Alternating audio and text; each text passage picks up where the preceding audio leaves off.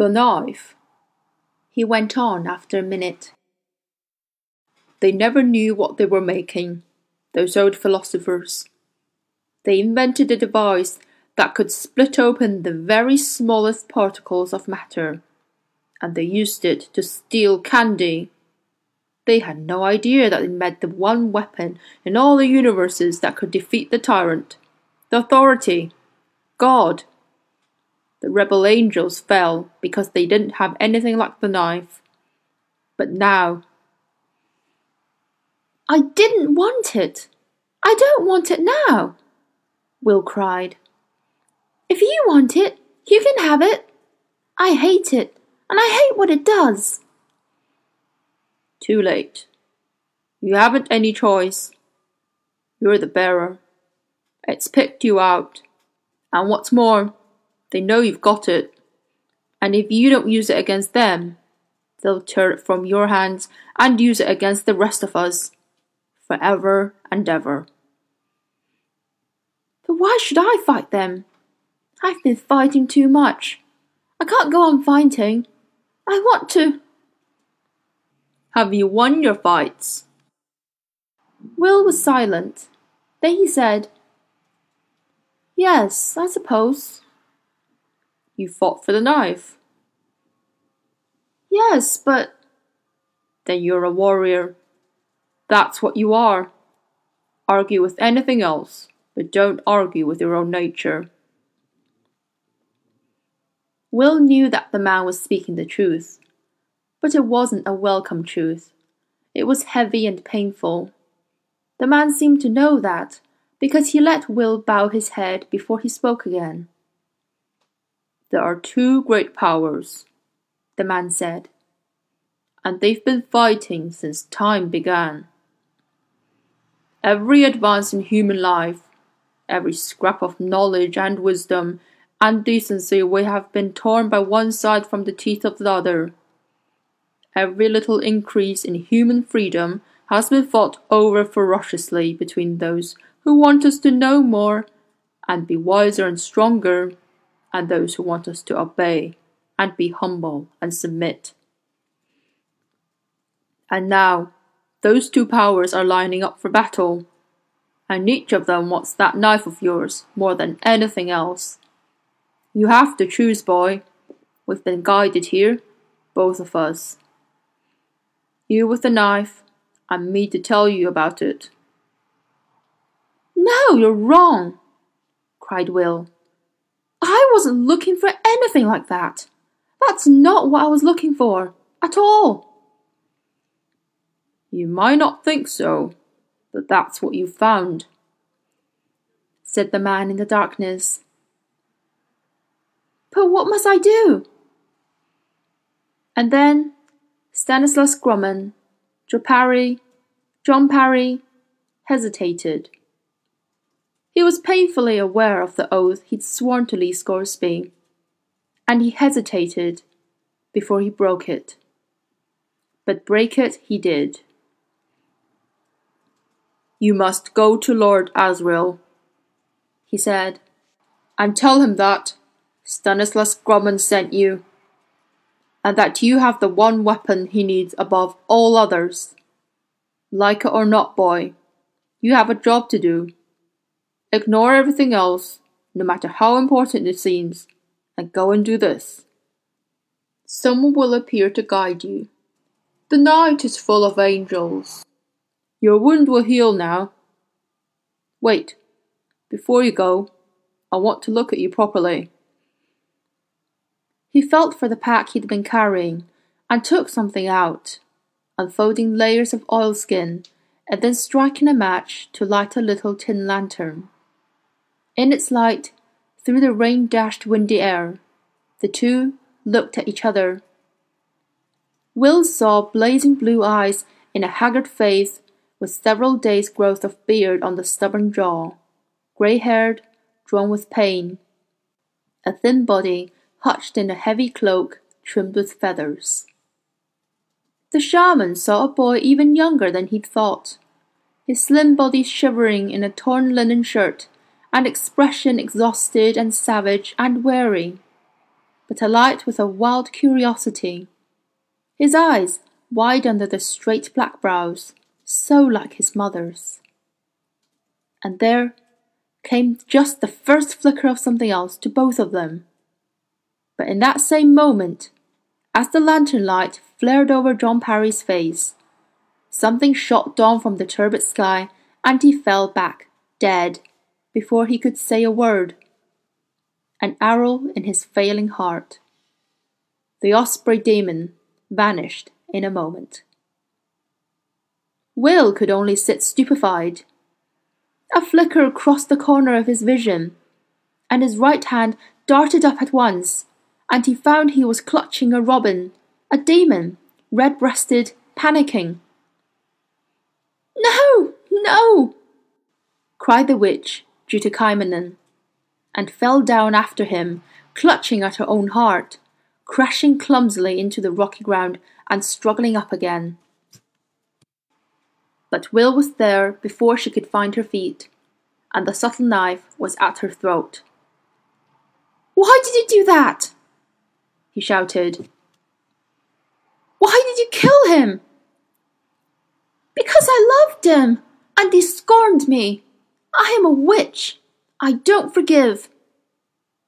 And because she was a witch, she wouldn't have been afraid of a boy normally.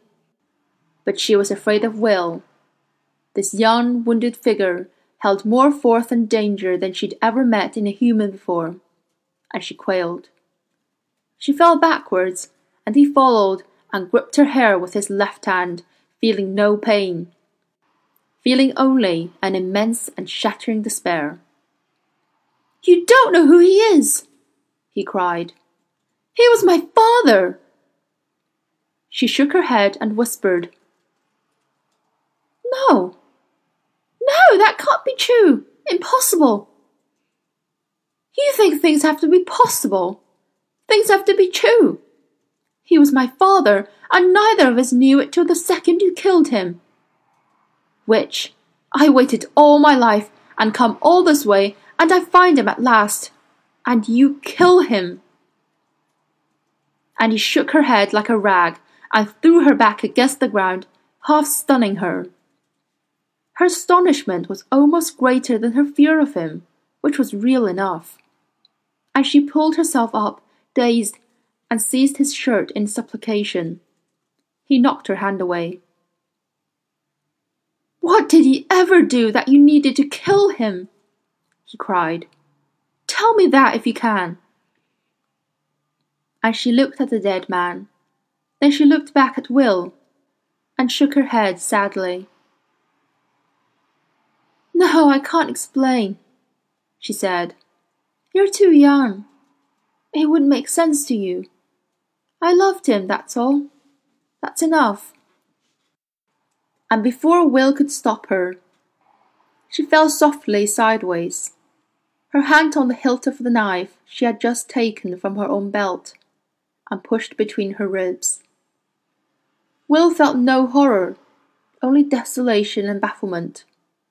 He stood up slowly and looked down at the dead witch, at her rich black hair, her flushed cheeks, her smooth pale limbs, wet as rain, her lips parted like a lover's. I don't understand, he said aloud. It's too strange. Will turned back to the dead man, his father. A thousand things jostled at his throat and only the dashing rain cooled the hotness in his eyes. The little lantern still flickered and flared as the draught through the ill fitting window lipped around the flame, and by its light Will knelt and put his hands on the man's body, touching his face, his shoulders, his chest, closing his eyes, pushing the wet grey hair off his forehead, pressing his hands to the rough cheeks, closing his father's mouth, squeezing his hands. Father, he said. Dad? Daddy? Father? I don't understand why she did that. It's too strange for me. But whatever you wanted me to do, I promise. I swear I'll do it. I'll fight. I'll be a warrior. I will. This knife. I'll take it to Lord Asriel, wherever he is, and I'll help him fight that enemy. I'll do it. You can rest now. It's all right. You can sleep now. Beside the dead man lay his deerskin pack with the oilskin and the lantern and the little horn box of bloodmoss ointment. Will picked them up, and then he noticed his father's feather trimmed cloak trailing behind his body on the ground, heavy and sodden, but warm. His father had no more use for it, and Will was shaking with cold. He unfastened the bronze buckle at the dead man's throat and swung the canvas pack over his shoulder before wrapping the cloak around himself. He blew out the lantern and looked back at the dim shapes of his father, of the witch, of his father again, before turning to go down the mountain. The stormy air was electric with whispers, and in the tearing of the wind, Will could hear other sounds too confused echoes of cries and chanting, the clash of metal on metal, pounding wind beats that one moment sounded so close they might actually be in his head, and the next so far away they might have been on another planet. The rocks underfoot were slippery and loose, and it was much harder going down than it had been climbing up. But he didn't falter. And as they turned down the last little gully before they reached the place where Lyra was sleeping, he stopped suddenly. He could see two men simply standing there, in the dark, as if they were waiting. Will put his hand on the knife. Then one of the men spoke. You're the boy with the knife, he said, and his voice had the strange quality of those wind beats. Whoever he was, he wasn't a human being. Who are you? Will said. Are you men, or not men, no. We're watchers. Bene elim, in your language, angels. Will was silent. The speaker went on. Other angels have other functions and other powers. Our task is simple. We need you. We have been following the shaman every inch of his way, hoping he would lead us to you. And so he has and now we have come to guide you in turn to Lord Asriel. You were with my father all the time. Every moment. Did he know? He had no idea. Why didn't you stop the witch then? Why did you let her kill him? We would have done earlier, but this task was over once he'd led us to you. Will said nothing his head was ringing. This was no less difficult to understand than anything else. All right, he said finally. I'll come with you. But first, I must wake Lyra. They stood aside to let him pass, and he felt a tingle in the air as he went close to them. But he ignored it and concentrated on getting down the slope towards the little shelter where Lyra was sleeping but something made him stop. In the dimness, he could see the witches who had been guiding Lyra all sitting or standing still. They looked like statues, except that they were breathing, but they were scarcely alive. There were several black silk clad bodies on the ground, too, and as he gazed in horror, from one to another of them, Will saw what must have happened. They had been attacked in midair by the spectres and had fallen to their death indifferently. But where's Lyra? he cried out aloud. The hollow under the rock was empty. Lyra was gone. There was something under the overhang where she'd been lying. It was Lyra's little canvas rucksack, and from the weight of it, he knew without looking that the alethiometer was still inside it. Will was shaking his head. It couldn't be true, but it was. Lyra was gone. Lyra was captured. Lyra was lost. The two dark figures of the bene elim had not moved, but they spoke. You must come with us now. Lord Asriel needs you at once. The enemy's power is growing every minute. The shaman has told you what your task is. Follow us and help us win. Come with us. Come this way. Come now. And Will looked from them to Lyra's rucksack and back again. And he didn't hear a word they said.